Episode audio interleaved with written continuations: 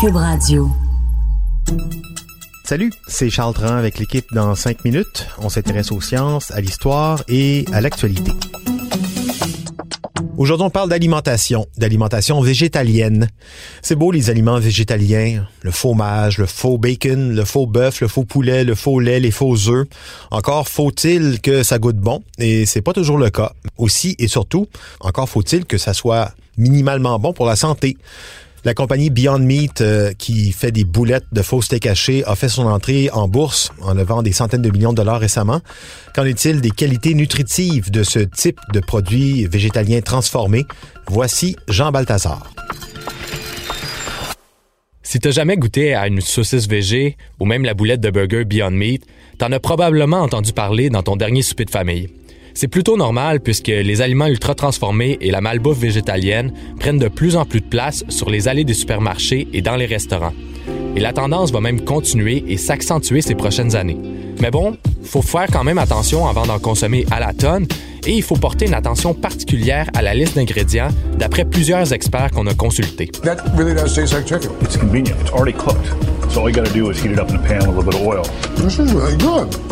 Isabelle Huot, qui est nutritionniste et diététiste depuis près de 20 ans, nous rappelle que manger végétarien, ça veut pas dire manger santé pour autant. François Mariotti, qui est professeur en nutrition à Agro Paris Tech, un institut réputé en France, lance lui aussi une mise en garde. Je le cite quand on troque une saucisse animale pour une saucisse végétale et qu'on regarde pas de quoi c'est fait, de quoi c'est composé, on fait quand même une erreur. Alors Isabelle Huot nous a fourni deux recommandations à propos des ingrédients à surveiller. Faut vérifier de 1 la quantité de sodium et de 2 la teneur en gras saturé. Catherine Lefebvre, qui est elle aussi nutritionniste, connaît bien le sujet.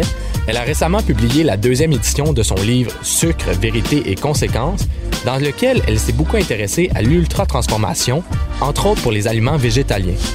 Elle est d'avis qu'il faut réduire sa consommation de produits animaliers, mais elle pense pas que c'est intéressant, d'un point de vue de la santé et de l'environnement, de retirer par exemple une viande blanche, comme de la volaille, pour se tourner vers des fausses viandes ultra transformées. Mais bon, ça veut pas dire non plus qu'il faut crucifier tous ces produits-là. Isabelle Huot tient à rappeler qu'au final, les listes d'ingrédients des produits végétaliens ou végétariens sont quand même généralement plus intéressantes que celles des aliments à base de viande. Par exemple, elle a récemment comparé différentes sortes de bacon cuit, dont une à base de protéines végétales. Son verdict, eh bien, c'est les tranches de bacon veggie de Eve Veggie Cuisine, qui sont de loin le meilleur choix avec seulement 1 g de lipides et aucun gras saturé par tranche de 13 grammes. C'est sûr, les avis divergent sur l'utilisation de ces aliments ultra transformés et on comprend qu'ils sont pas tous bons pour la santé, mais la majorité des experts se sont entendus pour dire qu'ils représentent une porte d'entrée pour ceux qui désirent modifier leur alimentation. La chef spécialisée en cuisine végétale, Stéphanie Audet, explique que les produits ultra transformés s'adressent par exemple à un végétarien qui est encore en processus de découverte, qui se dit qu'il s'ennuie de manger un burger, qu'il l'a encore pas loin de la bouche. Le chef vegan Jean-Philippe Cyr, qui est devenu populaire grâce à ses capsules YouTube, est lui aussi en faveur des substituts végétaliens. Il dit que si ça peut faciliter la transition pour les gens qui arrivent dans un barbecue avec des saucisses vegan au lieu des saucisses ordinaires, ben tant mieux. Il rappelle quand même que la clé pour une bonne alimentation, ça demeure de cuisiner soi-même avec des produits peu modifiés. Comme il l'a mentionné, que tu sois vegan ou pas, si tu te fies aux affaires que tu achètes toutes faites à l'épicerie pour baser ton alimentation, t'es dans le trouble. La présidente de l'Association végétarienne de Montréal, Florence Canvic, ajoute que le mieux, c'est pas juste de remplacer la viande, faut changer un peu son alimentation, sa façon de voir son assiette.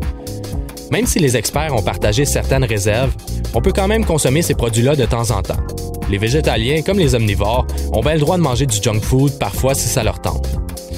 Mais une consommation limitée, c'est ça qui est important, surtout que ces produits-là, on risque d'en voir de plus en plus.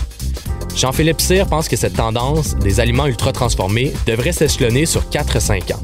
Florence Canvic, la présidente de l'Association végétarienne de Montréal, confirme qu'avant, c'était un marché de niche et là, c'est vraiment en train de croître. Il y a de l'argent à faire avec ça et c'est pas les lentilles qui font rêver les gens, c'est plus la galette Beyond Meat ou des choses un peu plus extravagantes.